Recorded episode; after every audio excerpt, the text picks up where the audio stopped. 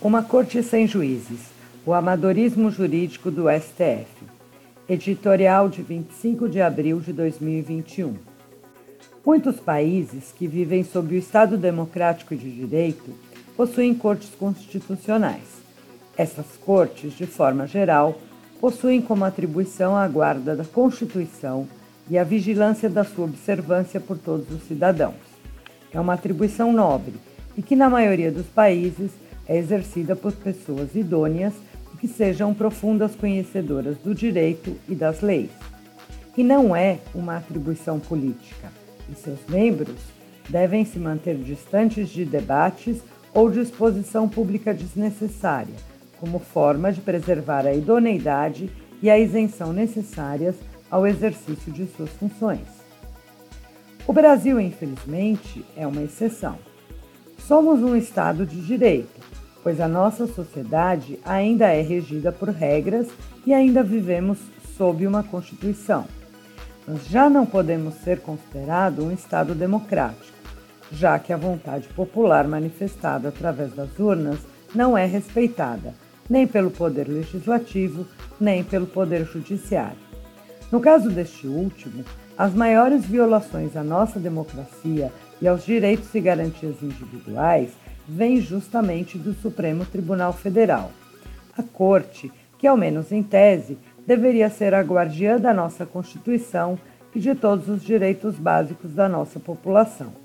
Uma Corte de Justiça deve ser formada por juízes, ou seja, por pessoas que possuem profundo saber jurídico e também sabem como aplicar tal conhecimento na prática. Um juiz deve ter necessariamente a imparcialidade que um advogado, um promotor ou um procurador não podem ter. A retidão moral também deve fazer parte da conduta esperada de todo magistrado, principalmente daqueles que integram a mais alta corte de um país. A toga usada pelos juízes representa essa imparcialidade esperada de um juiz, cuja única parcialidade que é permitida é ficar sempre ao lado da lei não é o que vemos no Brasil.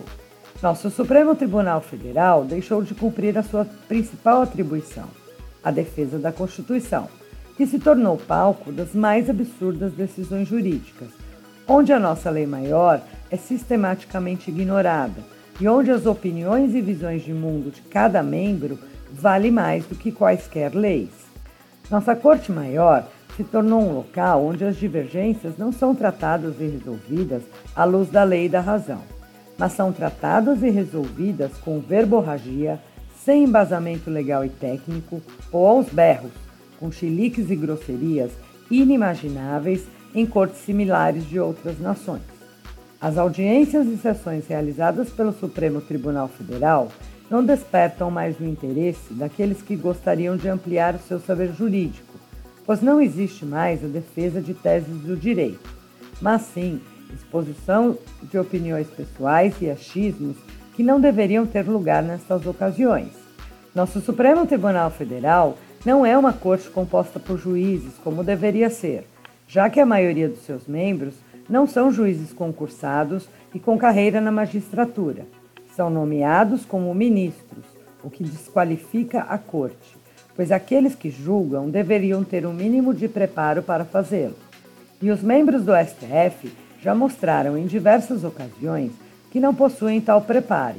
Embasam os seus votos em opiniões pessoais, usam falsos dados históricos, falsos dados estatísticos, falsos dados científicos e interpretam a Constituição quando ela é clara e dispensa qualquer interpretação para ser aplicada.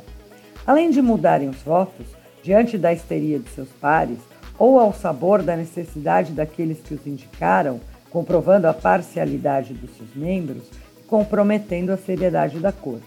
Não é possível afirmar que somos um Estado democrático e de direito, quando direitos e garantias fundamentais, garantidos pela Constituição, são ignorados e pisados por aqueles que têm o dever de defendê-los e que são muito bem pagos para fazê-lo. Nosso Supremo Tribunal Federal é uma corte constitucional apenas na teoria. Na prática, se tornou um balcão de favores jurídicos prestados àqueles que integram o establishment. Não passa de uma corte sem juízes, mas cheia de militantes.